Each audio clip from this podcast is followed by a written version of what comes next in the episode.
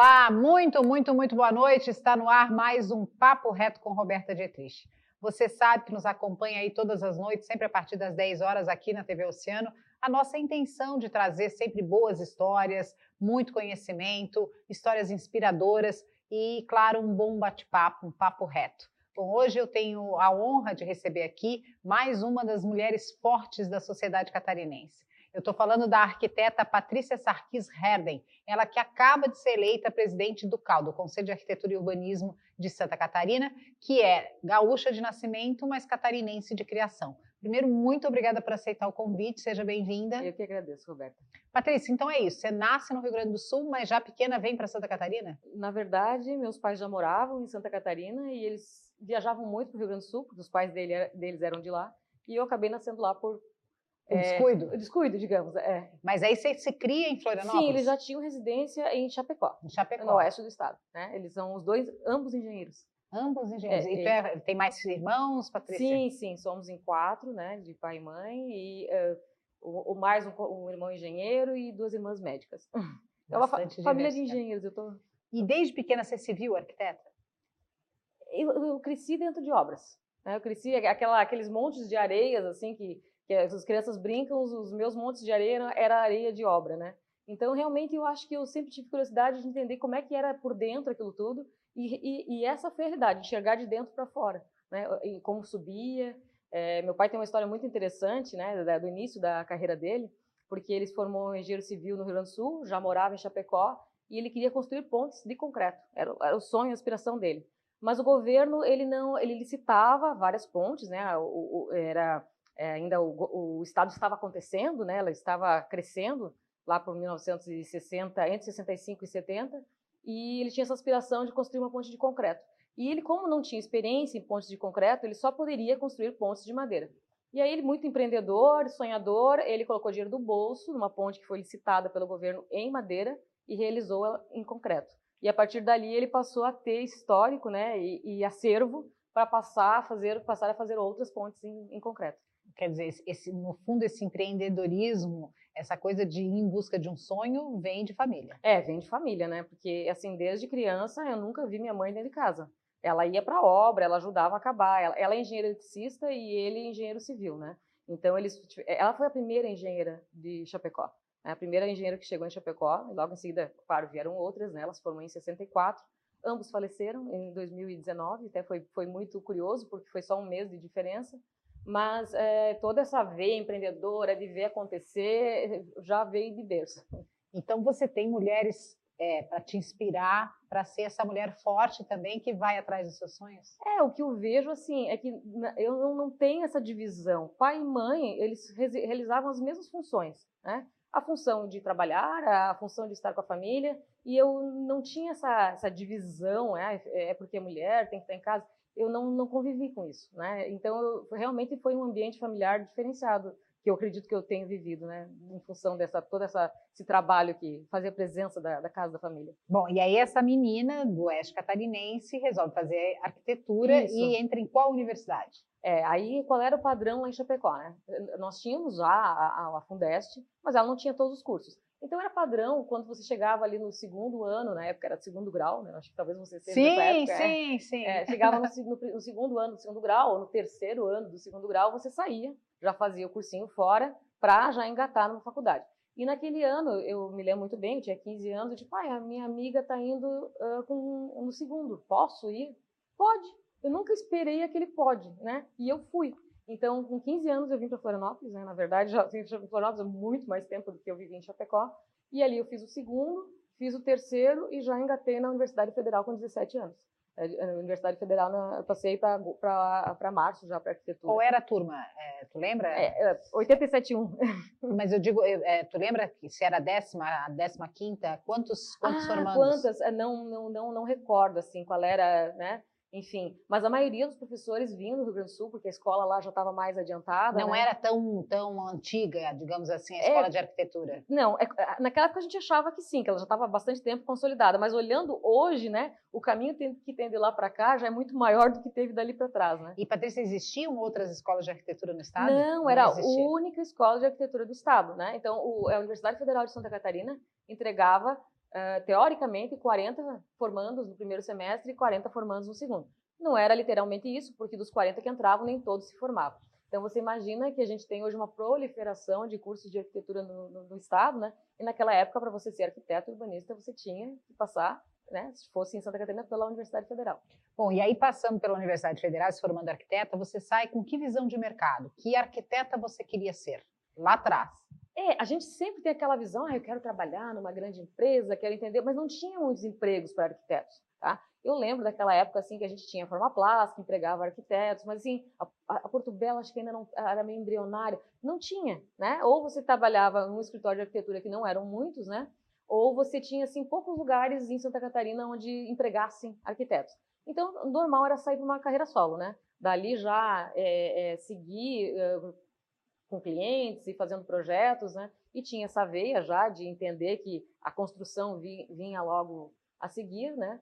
Mas eu tive assim um pequeno, não vou dizer desvio, mas eu tive um, um item a mais nessa, nesse tempero, que foi meu marido, que era engenheiro também, mas ele tá, era da área de engenharia elétrica, mas voltado para eletrônica. E foi justo o boom da informática, né? Nos anos ali de da, da, minha formatura, começo dos anos 90, foi o boom da informática, então era um mercado estava muito demandado, né? Então dali a gente, eu me formei na prancheta, para ter uma ideia, né? Era todo o desenho feito à mão. Mas logo no primeiro ano de formada a gente já migrou para um, um, sistema é, informatizado e aquilo ali foi, foi muito demandado, todas as questões de redes e tudo mais. E eu acompanhei ele nesse processo, nunca deixando de lado a minha veia de arquitetura, mas eu acompanhei bastante ele nesse processo e a gente teve, abriu uma empresa de tecnologia mesmo, para atender esse mercado em ebulição naquela época. E aí, paralelamente a isso, você ia exercendo a, a carreira de arquiteto? Sim, eu, eu, dizia que, meus, que, meus, que, era, que era um hobby de luxo, porque eu tinha, assim, digamos, dois bons, grandes clientes por ano, onde eu pegava o projeto, acompanhava até a execução, os mínimos detalhes, eu, eu queria ver pronto. Eu não, não conseguia conceber algo, entregar e não ver acontecer porque eu entendia que podia ter um grande desvio eh, do projeto para a execução. Então, a minha finalidade sempre foi entregar pronto. Mas a arquitetura, você via é, do ponto de vista conceitual. Uhum. Você saiu da faculdade achando que a arquitetura mudava a vida das pessoas, de que forma e se mudava? Ah, com certeza, né? A arquitetura mudava a vida das pessoas, ela definia a vida das pessoas, eu, eu me lembro de uma, uma, situação muito emblemática, porque uma das questões que sempre se, se, questionou é a que parte que a arquitetura deveria eh, fazer parte. É do, é do humano? É do tecnológico? Né? E, na verdade, é envolve, da arte? É, é da arte, envolve tudo, né? Então, eu me lembro uma situação bem emblemática que eu dialogava com um casal, né? E eles não conseguiam chegar na casa ideal, e eles ficavam em dúvidas, né? E aquela construção de projeto, estudo preliminar nunca acabava. E aí eu parei e pensei, não, mas tem uma coisa errada aí. Normalmente a gente faz o primeiro estudo, o segundo estudo, o terceiro estudo, e aí eles chegaram e disseram, olha, nós queremos dar um, um, um tempo no projeto, porque nós não estamos, não estamos bem enquanto casal. Então, às vezes, né, a, a, a gente acompanha processos das famílias e das pessoas e a, e a, própria arquitetura diz muito a respeito disso. Se você não consegue chegar num consenso, se eu quero quartos, três quartos ou dois quartos, ou, então é porque tem uma coisa por trás, né? Então a veia humana da arquitetura ela acaba trazendo e aflorando situações que são inusitadas até para o pro profissional, né? Bom, a gente está falando aqui hoje com Patrícia Sarkis Herden, ela que recentemente assumiu a presidência do Conselho de Arquitetura e Urbanismo de Santa Catarina, o CAL, mais uma mulher, a segunda gestão seguida, né, é, comandada a entidade por uma mulher, é, e com grandes desafios. É, é, você teve essa formação de arquitetura na Universidade Federal de Santa Catarina, numa época em que só havia curso de arquitetura na capital catarinense e vê a, expansão da atividade. Eu te digo expansão da atividade, Patrícia, do ponto de vista de cultura popular, de uhum. cultura social. Ah, é, vocês tiveram que cavar com as mãos um espaço no mercado de trabalho, porque quando você se formou, o arquiteto era um penduricalho, era um artigo de luxo, né? Tipo, Tá, não faz o que o engenheiro faz, faz o que mesmo? Ah, ela decora, mas então a minha tia serve porque ela também tem bom gosto. Vocês ficaram num limbo, a atividade ainda é, vem fincando bandeira no espaço do mercado de trabalho? Sim, eu diria que ele ampliou muito, né? E o arquiteto gestor, né? Eu costumava brincar que é, somos arquitetos de ideias, né? porque o arquiteto gestor ele se faz presente nas nossas cidades, né? elas são essenciais, né? todo plano diretor, todo município deveria ter um arquiteto, então também é uma luta do conselho de entender e, e de orientar esses, esses municípios. Então, a, temos um grande exemplo, né, a Jane Lerner, né, em, em, Curitiba, que modificou toda aquela cidade, mas a, a veia da arquitetura ela, ela vai abrindo e, e cada vez mais é, é, compreendido que a função é muito mais do que o penduricalho que você fala, né? Que num, primeiro momento pode parecer, ah, poxa, mas é, é algo que talvez fosse dispensável, né? De forma alguma, né? É o veio social, né? De que forma é, minimizar diferenças. Eu me lembro que quando eu era estudante de arquitetura, eu tive uma bolsa, fui bolsista numa disciplina que eu tinha que fazer o levantamento do maciço do Morro da Cruz, a pé. Né? Hoje, pensa, né? uma menina estudante subindo a, as ruelas do, do morro, quase, quase, seria impossível. Né? Mas sim, foi feito esse levantamento do maciço do Morro da Cruz, e aí, com ações como essa, a gente consegue entender que tem uma cidade dentro da outra. Né? Então, essas realidades chocantes e de que forma que os arquitetos podem colaborar para me melhorar essas, essas funções, né? habitar, né? É, todas as funções socializar, as funções são necessárias, as funções básicas do ser humano, elas passam é, pela, pela, de uma certa forma pela cabeça de um arquiteto. Como, como organizar isso? De, de, que forma se movimentar? Será que nós moramos de uma forma salutar? Né? Moramos longe, passamos quanto tempo no, no, trânsito? Isso é salutar? Então, todas essas questões, né, é, elas devem ser, sim, questionadas, levantadas, debatidas por arquitetos, e inclusive em formato colegiado, com engenheiros e outros profissionais do setor, mas é, é, é muito rica a profissão, assim, o campo de atuação é vastíssimo. E é importante a gente falar isso porque, é, olhando a arquitetura e, e, os papéis que ela desempenha, eu comparo a quase como quando você não tem acesso à tecnologia. Quando você não tem acesso, você não sente falta, você não sabe o que é. A partir do momento que você experimenta a toda a possibilidade da tecnologia, você não vive mais sem. Eu, eu, comparo a arquitetura nesse mesmo nível, né? É, a humanidade pode até achar que pode viver sem arquitetura, é, e o que é uma bobagem, porque a arquitetura está na história do, do, universo desde a época das cavernas. Uhum. É, mas quando a gente vê a boa arquitetura aplicada, a gente vê o quão de qualidade de vida ela pode trazer. Você concorda com isso? Eu concordo. Qualidade de vida e se colocar na ponta da caneta, assim, custos das soluções arquitetônicas. Às vezes, você decidir fazer um, uma circulação um metro mais longa impacta num custo absurdo. Ou se você vai fazer uma pele de vidro e não verificou que está com uma insolação inadequada, aquilo vai gerar um custo altíssimo, né? Então, é, é, temos que humanizar e temos que personalizar e, e humanizar a arquitetura, porque ela, ela é feita para o ser humano. Né? Ela não deve ser o bibelô, ela tem que ser um espaço para as pessoas se expressarem.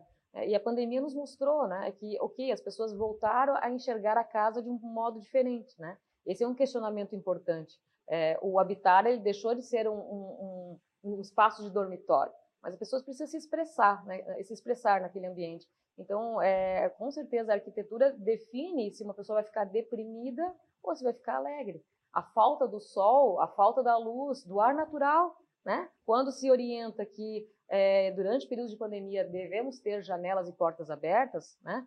Você verifica que tem cômodos que não é mais possível fazer isso, né? Espaços comerciais lacrados, né? Então, imagina o contrassenso, eu vou lacrar, eu vou ventilar de forma artificial, e aí se eu precisar ter acesso novamente a esse ar puro, eu já não tenho mais, porque ficou lacrado, né? É, vinha chegando e lembrei daqueles eh, espaços de torres verticais, onde de uma certa altura para cima nem é mais possível abrir a janela, né? Então, quando esse ambiente de arquitetura ele deixa de ser humano, de dialogar com o ser humano naquelas, naquelas funções mais básicas, aí começa a questionar se realmente nós estamos indo pelo caminho certo, se nós temos que rever alguns conceitos. Bom, gente, essa é Patrícia Sarkis Herden, é, e que fala hoje sobre a arquitetura e o trabalho dela à frente do CAL, Conselho de Arquitetura e de Urbanismo, que ela acaba de assumir. Eu vou para um rápido intervalo e eu volto daqui a pouquinho para a gente conversar um pouco mais, agora sim, sobre o que é o CAL e o desafio dela à frente da entidade.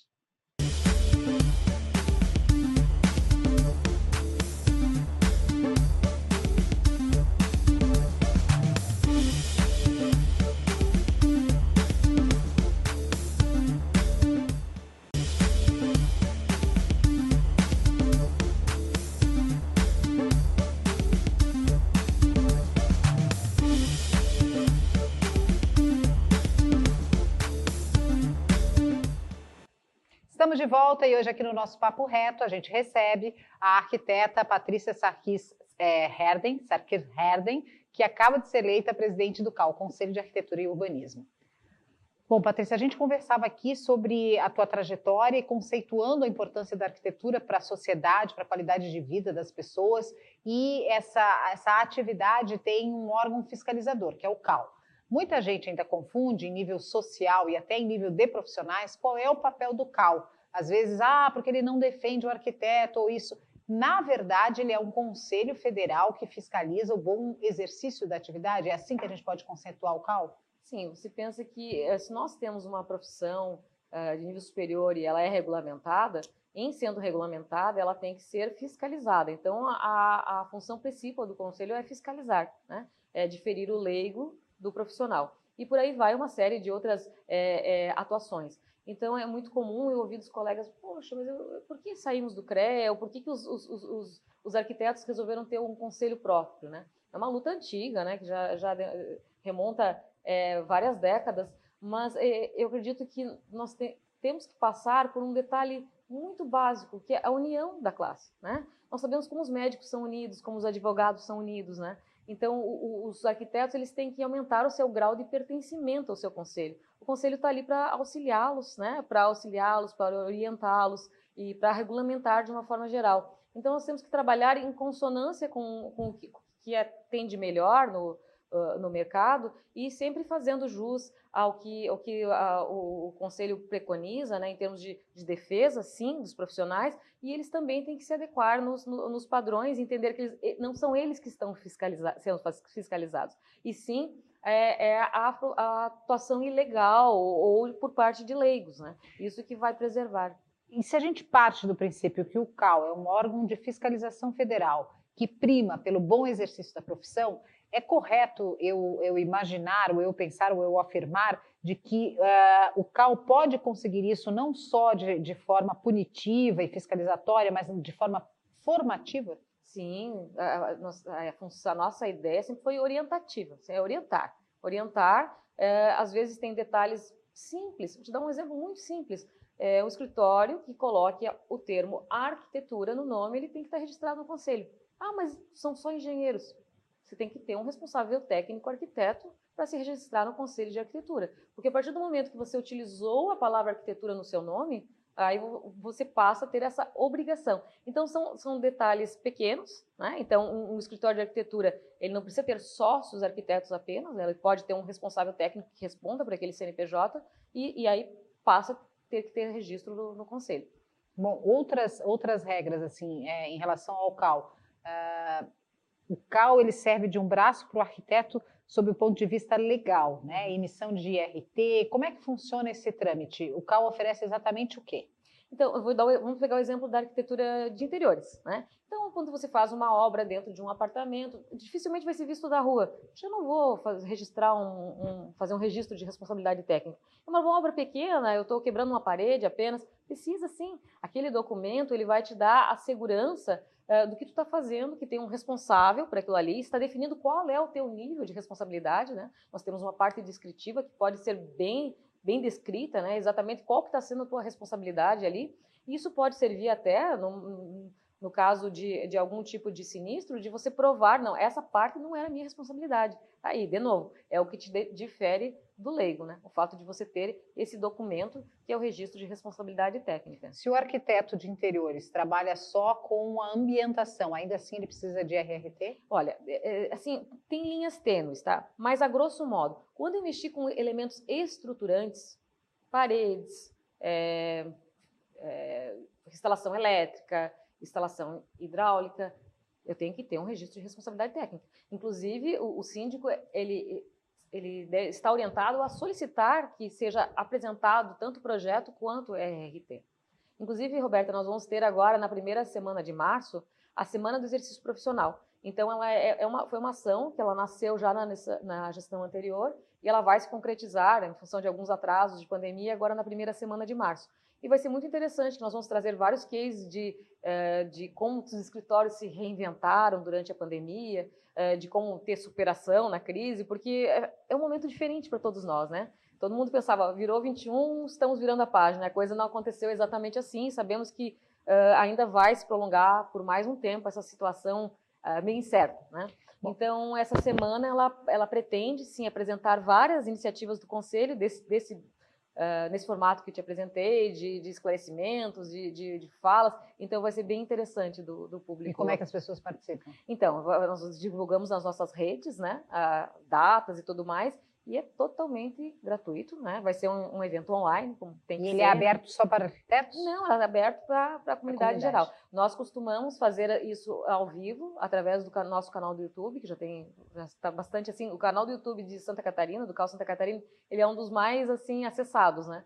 Então, fica lá. A vantagem de quem está participando ao vivo é que pode interagir. E a gente quer a interação. A gente quer a interação, a gente não quer aquela coisa fria, né? Porque sabemos que a única forma que nós temos de nos aproximar hoje em dia, através de, de, de, de eventos é, online. Não, não, ainda não conseguimos reunir grandes públicos, né? Não é possível. Mas não queremos perder a, a, a, assim, a humanidade disso. Então é muito importante participar, conversar, colocar o nome ali, é, dialogar, aquilo, claro, depois vai continuar ali disponível, só que aí tu já não tem mais esse poder da, da interação. interação. Estás convidado. Né? Com certeza, vamos lá. Uh, Patrícia, eu queria uh, também trazer uh, esse desafio à frente da entidade. Né? É, você assumiu agora, recentemente, né, como, como presidente do conselho. Na verdade, você foi uma conselheira eleita, e aí no, na primeira sessão plenária de janeiro foi feita a eleição aí do presidente, você é, é, se, se sagrou aí presidente. É, primeiro lugar, por que, que você se coloca à disposição de ir para uma entidade de classe que a gente sabe que não é remunerada, né, não é remunerada é, que é complicada porque é um exercício federal, tem todos os trâmites de um governo federal, né, de, de leis e de restrições. O que, que leva né, a sair do conforto, da sua zona de conforto de uma profissional estabelecida para se dedicar a uma entidade? Sabe aquele termo meio clichê que a gente quer deixar o mundo melhor do que era antes de eu passar por aqui? É, é, realmente a vontade de contribuir. Né? Eu tenho uma filha arquiteta também, se formou ano passado, em meio à pandemia, inclusive. Ela foi a primeira turma da UFSC que teve a formatura cancelada em função da, da pandemia. Então, venho de uma família de engenheiros, segue a minha linguagem aí como arquiteta, então a gente tem aquela visão assim, poxa, eu queria deixar um pouquinho melhor do que estava antes de eu chegar. É, talvez seja um sonho utópico, né? Mas o que tiver ao alcance, né? Eu vou fazer. E, e, eu sou muito apaixonada pelas coisas, né? Sou apaixonada. Eu, eu não consigo me envolver mais ou menos. Eu tenho que me envolver muito, né? Então, numa primeira gestão, acompanho o CAL desde a primeira gestão e de forma indireta. Depois fui me aproximando. É, através do convite de alguns colegas, eu realmente participei do primeiro pleito. Acabei não me elegendo porque eh, fiquei numa posição que acabei não me elegendo. Na segunda, me elegi. E dessa vez, então, os próprios colegas reconheceram em mim essa vontade de, de fazer diferente a princípio nem havia uma construção em cima do meu nome e ela acabou acontecendo durante durante todo esse período, que na verdade é um período que envolve mais ou menos meio ano, porque entre a gente começar a divulgar as chapas, acontecer a eleição, e aí depois tem toda aquela conversa depois da eleição, né? Porque é uma composição isso. E, é até curioso, até para quem está nos ouvindo entender, é, foram três chapas concorrentes. É, cada chapa coloca lá os 17 candidatos, Isso, né? Da, e suplentes. E suplentes e tal. E, e aí, os, né, se, se, a chapa ganha um número X de votos, ela elege 3, 4, 5, 6, e aí por ordem daqueles que foram inscritos. E a chapa da qual você fazia parte não foi a mais votada, foi a segunda mais votada, é, né? Uma diferença pequeníssima, é. 75 votos, foi muito pequeno. Mas aí a gente trabalhou numa composição, né? E aí, assim, ó, aí, eleitas, né? Então, por exemplo, a, a primeira chapa conseguiu, sei lá, oito vagas, a outra seis, a outra três, né? E aí, depois dessa eleição feita, eles né, assumem em janeiro todos em nível de igualdade e ali se define entre os eleitos quem vai para a comissão tal, quem vai para a presidência, quem vai para a vice-presidência, então entre os pares. E aí, nessa composição de conversa, não é nem a chapa vencedora que elege a presidente, é a segunda chapa, que é a tua, que elege até por, um, por uma questão de consciência e com um número expressivo de votos, Patrícia? Sim, foi. Tá, você está bem informada de todo, todo esse processo. Sim, foi uma, foi uma composição, né? Mas é, é, o mais interessante é que quando a gente chega ali naquele momento da primeira plenária, a gente tem que tirar a roupagem de chapa. A gente passa a ser, sim, conselheiros, todos conselheiros querendo o, o melhor para o conselho, E eu acredito muito em, em, momentos e competências. Tem que fazer uma leitura, porque tu presidir uma plenária não é uma coisa simples, é uma coisa complexa. Tu dar uma, uma, uma coordenação é, dentro de um grupo de pessoas é uma coisa complexa. Tu ficar à frente de um conselho também, né? são, são desafios grandes. Então, óbvio que as pessoas têm que se despir de egos e entender que tu está ali para fazer o melhor pela coletividade. E é uma doação. É uma doação grande, bastante grande, não é nada glamouroso, é uma, é uma doação. É uma doação que a gente faz de, de coração? É, sempre tentando acertar. É claro que sempre uh, nesse caminho por acertar vão ter alguns tropeços, né? mas aquele, aquelas, aqueles 17 pessoas, né, 17 uh, titulares e 17 suplentes, eles têm que se complementar nesse momento. Então, se despir de qualquer ego e de qualquer é, situação de divisão que possa ter acontecido e todos tentar somar pelo bem melhor. Né? Nós nos dividimos em comissões, Dentro das comissões acontecem os trabalhos, de fato, né, entre projetos eh, e algumas coisas bem burocráticas, de processos éticos até que a gente tem que julgar, e aquilo tudo ali tem que acontecer na maior harmonia e sintonia possível para a gente conseguir é, entregas, né? O nosso objetivo é ter entregas. Eu penso que o profissional que investe no seu conselho um valor de anuidade, é, ele quer, no mínimo, ter um retorno é, em benefícios referente àquilo que ele, que ele investiu, né, ou numa RRT. Então, se eu faço um investimento, eu estou inserido num grupo, né, que é um grupo de, do Conselho de Arquitetura e Urbanismo de Santa Catarina, qual que é o meu retorno? Ah, é, é, uma live, é, é um, uma semana de exercício profissional, vou, vou lá entender o, que, que eles, que, o que, que eles querem dialogar comigo, né?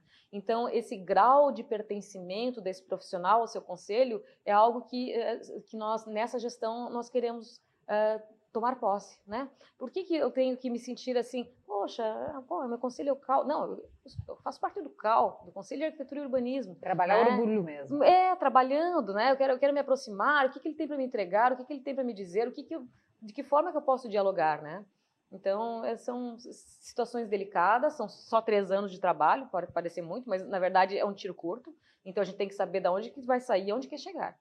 Bom, e aí dentro disso, falando um pouquinho de matemática, quais são os números do CAL em termos de arquitetos é, inscritos, em termos de Santa Catarina e nível de Brasil?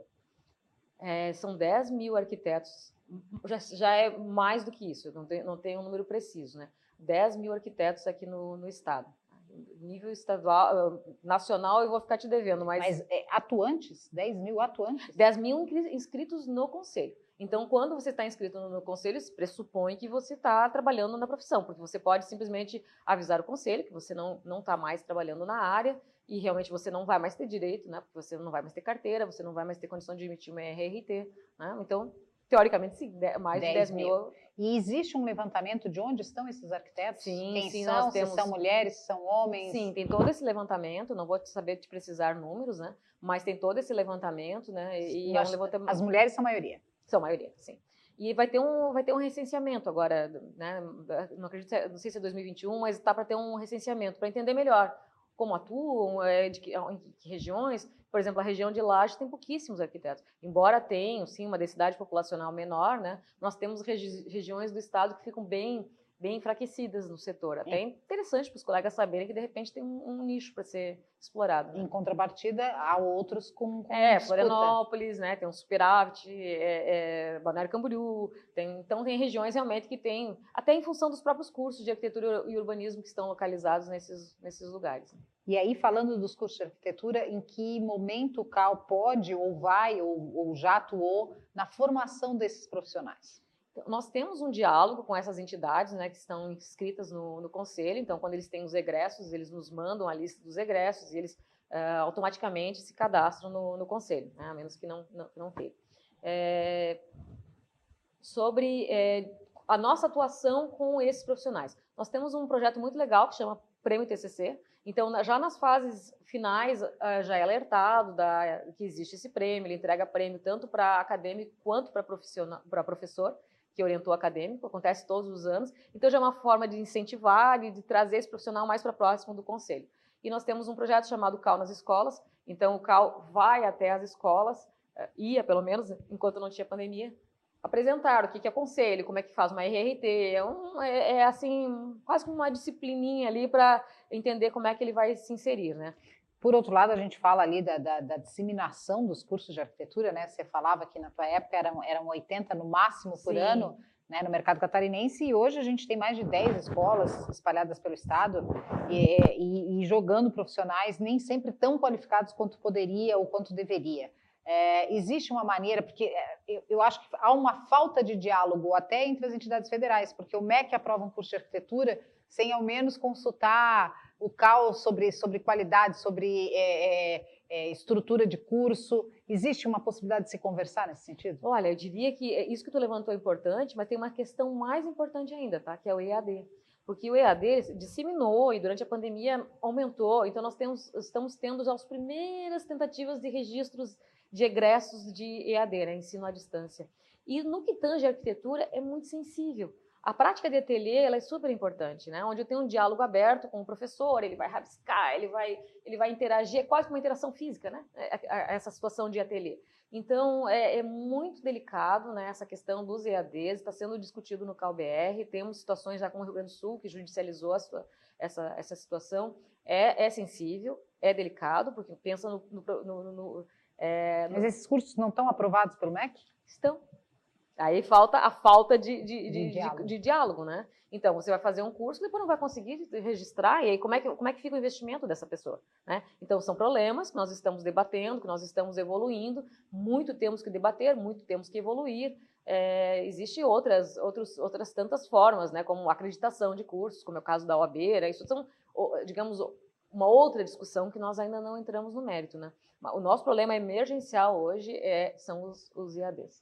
Bom, Patrícia, é, como é que você vê também o fato de o CAL Santa Catarina estar na sua segunda gestão com uma mulher à frente, inclusive o CAL BR também ter esse privilégio? Olha, eu diria que são olhares. Né? Então, o olhar masculino é importante, o olhar feminino também é importante, são olhares diferentes. São olhares específicos, são olhares diferentes, mas no que tange, ah, poxa, está na vez das mulheres. Não, eu não quero a minha vez porque está na vez das mulheres. Não, eu quero a minha vez porque eu sou competente. Aí eu sou tão competente quanto o meu colega. E aí é indiferente para mim se for eu ou ele, desde que esteja à frente da entidade e responda por ela com integridade e que faça o máximo pela, pela entidade, né, pela autarquia. Mas você concorda que também na arquitetura, exemplo de outras profissões, a diferença salarial entre homens e mulheres é, também existe? Ai, Roberta, eu, eu, sinceramente na arquitetura eu não vejo isso. Sinceramente eu não vejo, tá? Eu penso que quando chega o, o profissional para se almejar uma vaga, o que, que, é levado em conta nos grandes escritórios? Isso eu acompanhei alguns grandes escritórios fazendo essa, é, é, qual é o teu grau de maturidade? Ah, você é um arquiteto júnior, você é um arquiteto sênior. Ele não vai perguntar, você é homem ou mulher? Deixa eu, deixa eu entender, tá? Pode ser que exista isso que você falou, entendeu? Mas, eu, assim, a minha mente não, não consegue enxergar, assim, claramente uma diferença que quando chegar um currículo, ele vai ter um valor por ser homem e outro valor por ser mulher. Não vejo isso. Eu vejo realmente uma soma de experiências, tá? E, e, e realmente o quanto que tu tem de devolutiva, porque tu vai ter uma é, tu vai ascender mais ra rapidamente se tu tiver uma dúvida evolutiva. Né? Então, pode ser que exista sim, mas eu tenho uma visão de que é muito mais de tu afirmar tuas competências e fazer o máximo pelaquilo que tu puder, que tu, a tua evolução não precisa ficar preocupado. Seja homem, mulher, vai, vai seguir em frente com, com grandes avanços. Patrícia, você se elege presidente com um discurso de é, diálogo com todas as frentes de trabalho, com todas as entidades que, direto ou indiretamente, tenham a ver com a arquitetura. Como é que você vai aplicar esse plano? É, nós, nós buscamos uma aproximação com. Nós temos as entidades do CEAL, né, que hoje são é, o SASC, que é o sindicato, o ASBEA e também o IAB. Então, nós já temos essa aproximação com essas entidades porque elas fazem do CEAL. Nós queremos muito dialogar com o núcleo, por exemplo, porque nós sentimos um pouco de distanciamento dos profissionais de arquitetura de interiores, né? Às, às vezes porque o profissional não entende que ele precise fazer uma RRT, mesmo que seja, ah, só vou deslocar uma parede. É bom para ti.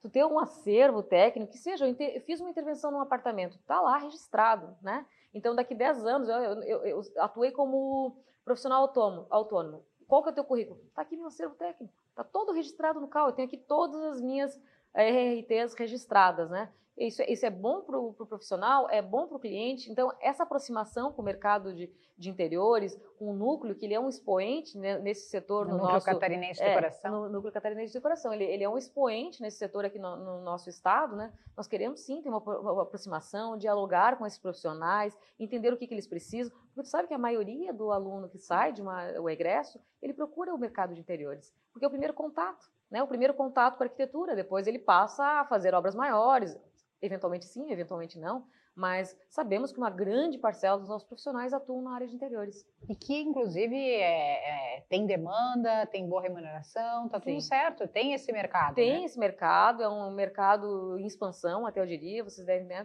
ter números melhores, mas ele é um mercado em expansão, ele é um mercado necessário e, e agora eu diria que com essas questões sanitárias, mais necessário ainda, né? Porque o olhar técnico do arquiteto, ele não vai se restringir às combinações de cores, mas entender se a sala está com salubridade, o ambiente tem salubridade, às vezes não por ser um, um, ambiente que tenha um grande investimento financeiro que ele vai estar salubre, às vezes, às vezes não é essa a situação. E até a importância do CAL olhar para isso e realmente fazer essa, essa aproximação com o arquiteto de interiores, porque quando não há uh, ocupação dos espaços, alguém ocupa, né? Então, assim, enquanto o, o CAL não se apropriar disso, não trouxer os arquitetos de interiores, não valorizar essa área, outras pessoas, outros profissionais vão, vão ocupar esse espaço, como os designers de interiores, que também têm formação, também está tudo certo, lutaram aí também para oficializar sua profissão, mas tem os decoradores e tem tantas outras, né, as tias de bom gosto, Sim. que eu chamo. Então, é, realmente é importante ocupar esse espaço, né, Patrícia? Sim, ter essa aproximação, entender quanto do nosso mercado realmente corresponde ao mercado de interiores, o que nós devemos fazer em termos de entrega, nós, nós temos vários projetos, né, dentro do CAL. Então, como aproximar né, esses, esses, esses profissionais, é, como ele, eles fazerem parte até do, do, do conselho, né? E temos já temos alguns, alguns conselheiros que são do mercado de interiores, né? E atuam fortemente nos seus mercados. Então, eles, eles vêm para dentro, por exemplo, da comissão de exercício profissional, levantando as, as suas bandeiras e as suas necessidades. Eu acho que está expandindo o diálogo e nós, nós, a nossa intenção é que nesses três anos nós aproximemos muito mais. Bom, gente, eu estou conversando aqui com a Patrícia, o papo está ótimo, eu vou dar uma parada rápida e eu volto para o nosso último bloco para a gente falar quais são os planos afinal, como é que começa 2021, como é que está acontecendo a transição e o que esperar dessa entidade federal que defende a boa arquitetura. Volto já.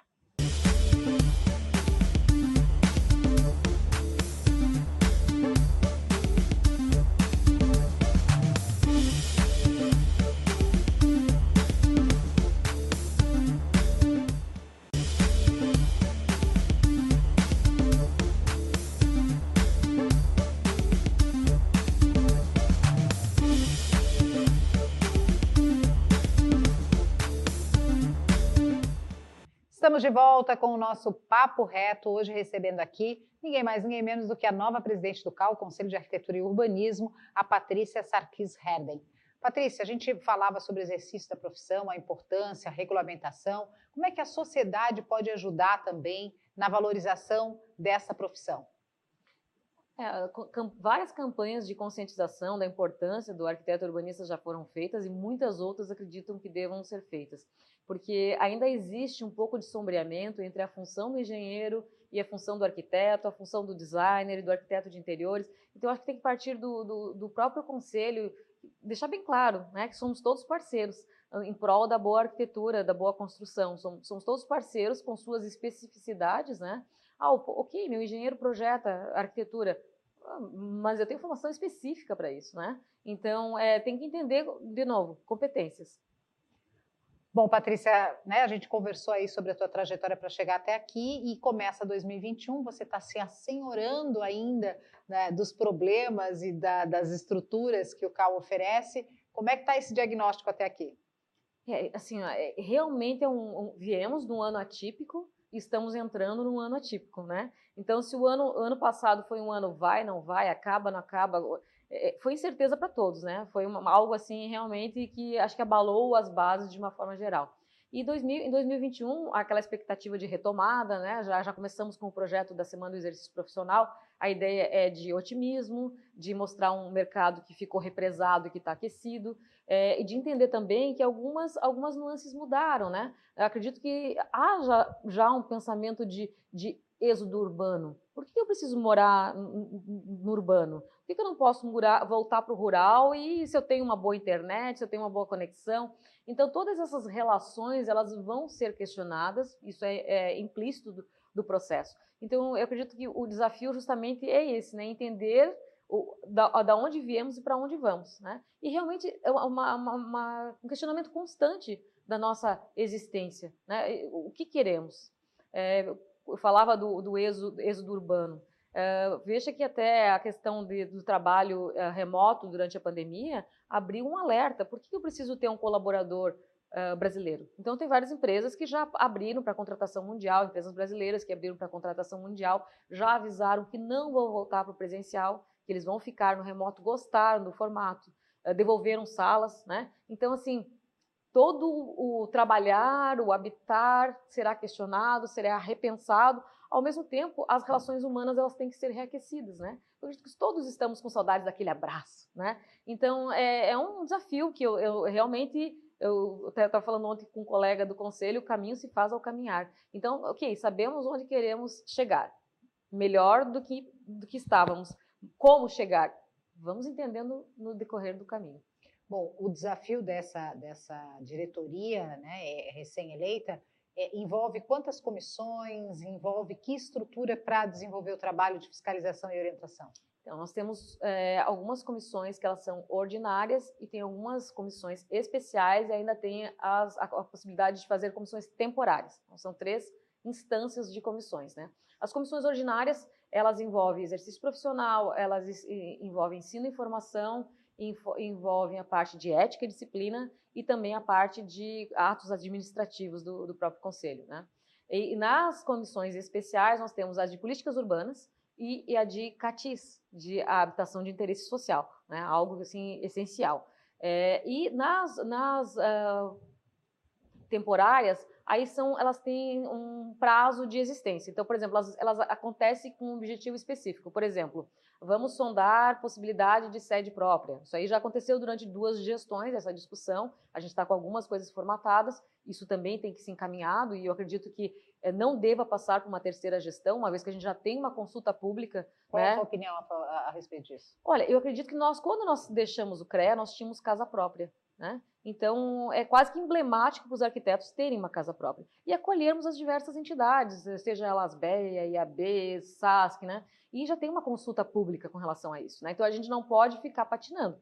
Então, nós temos que andar para frente. Uh, na duas gestões atrás já foi feita a consulta pública, já foi feito todo um trabalho de uma comissão temporária de patrimônio para entender o que queremos a, a, gestão passada avançou um pouco mais nessas questões e eu gostaria, sim, Roberta, realmente de concretizar. Né? Porque, penso, três, seis, o Conselho tem dez anos, nós já estamos discutindo há seis anos a sede.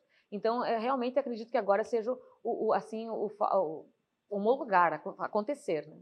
Essa é a minha opinião. Bom, e em relação a, a esses desafios é, postos aí na tua nova gestão, é, o que que tu acha que vai ser, é, talvez, o teu maior desafio?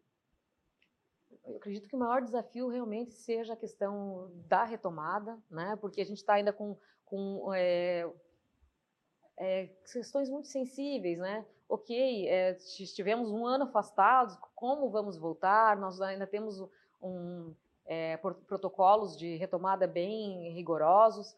Então, eu acredito que se nós ficarmos no ano 2021 ainda nessa, digamos, híbrido, vamos chamar de, de híbrido, já é um terço da gestão, né? Podemos fazer de casa tudo que fazíamos ao vivo? Sim, podemos. Todas as comissões elas estão se reunindo via, via é, reunião virtual, né? Mas é, é, é, não deixa de ser um desafio, né? Porque é um novo momento, é um novo olhar, é uma nova compreensão. Então, eu diria que passado esse primeiro desafio, temos outro, né? Que é o desafio da retomada porque muitos arquitetos realmente diminuíram bastante as suas, as suas entregas. O, o mercado, acredito que ele está represado, então ele vai responder e vai ser muito solicitado. Então talvez até saia um pouquinho do compasso, né? Tem aquele, aquele passo que vinha numa dinâmica específica, daqui a pouco tu tem um descompasso isso vai ter uma acomodação, né? Porque é inegável que houve, houveram muitas perdas em 2020, né? Bom, sem dúvida nenhuma. É, você falava da Comissão Especial de Habitação Popular. Isso. É, e aí eu, eu, trago sempre, já questionei outros arquitetos, outros conselheiros e tal, e, e não chegamos a uma conclusão. É, hoje, por exemplo, se você chega na justiça pleiteando né, um, um, um processo e você não tem condições financeiras, a, o Estado, né, leia-se Estado, Estado de Santa Catarina ou Estado Federal, o Estado te dá a, a, a justiça gratuita. Uhum. Né? Por que não com o CAL, isso através da OAB, né, que aí nomeia o, o advogado que vai defender. Por que não, através do CAL, ter algum tipo de parceria com as prefeituras, com as secretarias de habitação, é, para que quem queira ter uma habitação tenha a, a arquitetura gratuita, né, para melhorar a qualidade da sua habitação popular. Então, a lei da assistência técnica ela já existe, né, e ela tá, está implantada em todo o país, e só que ela tem que acontecer. E ela vai acontecer através da municipalidade, né? Então, ok, sabemos que existe a lei, né? Como operacionalizar a lei? É uma outra conversa. Então, o CAL ele já ampliou essa discussão da habitação de interesse social já há algumas gestões, a gestão passada fez cartilhas, trabalhou ativamente em Chapecó, que foi um, um exemplo de como fazer um, testes. A Universidade Federal esteve envolvida, a IAB esteve envolvida. Inclusive, 2% da arrecadação do Conselho está destinada para habitação de interesse social. É, mas o egresso ele quer saber, ok, é, eu, eu, gostaria de entrar nessa área, como, como que eu faço para realmente colocar pão leite na minha casa, trabalhando com habitação de interesse social. Então, nós temos agora, por exemplo, vou falar novamente da Semana de Exercício Profissional, é empreendedorismo em atis, porque existem já exemplos a nível nacional de como você viabilizar fazer o bem, fazer uma entrega, trazer qualidade, salubridade para as famílias, né? E também o profissional, ele ter, ver naquilo uma forma de empreender, Tá? Então, você já mata dois coelhos ali. O, o, o, profissional está empreendendo em algo que vai lhe dar retorno e, ao mesmo tempo, a sociedade está ganhando, o município está ganhando, eh, a sociedade está ganhando com uma melhor qualidade. Né? Patrícia, você fala de forma muito apaixonada pela profissão é, e, e por, toda, por toda a atividade, mas é, você não tem medo de esbarrar na burocracia que uma entidade federal é, exige né? não só porque é, o Estado como, como um todo é um grande elefante burocrático, mas porque às vezes é necessário é, estabelecer regras e etapas para que a coisa seja bem tratada? É, sim, com certeza. A autarquia federal ela vai seguir sempre um, um regramento bem específico, que até às vezes é engessado, né? É, é bastante engessado. A gente tem que entender isso. Uh, mas também temos assim o fato de termos o nosso próprio conselho nos dá uma liberdade também de é, criarmos projetos. Imagina que cada uma dessas comissões, elas têm liberdade de criar projetos, como foi o caso dessa Semana do Exercício Profissional, todas as outras comissões têm essa liberdade de criar projetos para fazer devolutivas para a sociedade, ah, Todas as comissões têm verba específica? Sim, é, é feito sempre uma programação orçamentária no ano anterior, já com eh, vistas a projetos, né? Eles podem ter certos ajustes ao, ao decorrer do ano, mas já está com, com verbas destinadas. Inclusive, nós temos editais de patrocínios, então tem vários editais de patrocínio. O próprio, próprio prêmio TCC, ele, ele acontece através de um edital de patrocínio. E como é que vocês, por exemplo, aplicam esses editais, esses concursos, essas ações, esses treinamentos é, no formato de parcerias? Né? Você citou a IAB, você citou a ASBEA. É, como é que essas entidades podem, de mãos dadas com o CAL, realizar transformações? Então, Todas, todas as nossas ações elas são publicadas no portal da transparência. Então, uh, a verdade é que está tudo ali, todos os chamamentos são públicos. E, inclusive, uh, no ano passado eu recordo muito bem que houve até uma live de esclarecimentos, como é que faziam para. Uh, se, for, se formos ver, são poucas entidades, são sempre as mesmas que se, que se cadastram, né? Então, na verdade, acho que as, as entidades têm que entender também que o CAL está ali para acolher, né? E se envolver, entender quais são os projetos, quais são os editais, é, quais são as parcerias. E, e, sempre, sempre, nós estamos sempre abertos para esclarecimentos e para melhorar nesse setor. Bom, eu conversei aqui com a Patrícia Sarkis Herden, ela que é a nova presidente do CAL, Conselho de Arquitetura e Urbanismo. Quero te agradecer muito por esse tempo dedicado, por todos os esclarecimentos e dizer que as portas estão abertas também para qualquer outra necessidade de comunicação aqui com a gente. Obrigada, Roberta, foi ótimo aqui. Você elucidou né, com muita propriedade, realmente está há muito tempo envolvida com. Né, acho que você já é arquiteta de coração, né, então você já entende realmente quais são as situações que envolvem conselho, que envolvem profissionais, essa situação delicada de a gente precisar se aproximar de interiores, né, que não são profissões separadas, são a mesma profissão e tem que andar junto. Então, muito, te agradeço muitíssimo pelo espaço. Eu que agradeço, obrigada. Bom, gente, eu conversei hoje aqui com Patrícia Sarkis Herden, ela que é a nova presidente do CAL, Conselho de Arquitetura e Urbanismo, alertando você para que a arquitetura faça parte da sua vida. Você, como consumidor, você vai ver que é qualidade de vida, é economia, é tranquilidade para sua casa, para sua empresa, para qualquer espaço que você ocupar, inclusive a sua cidade. beijo no coração, espero que você tenha gostado. Até a próxima.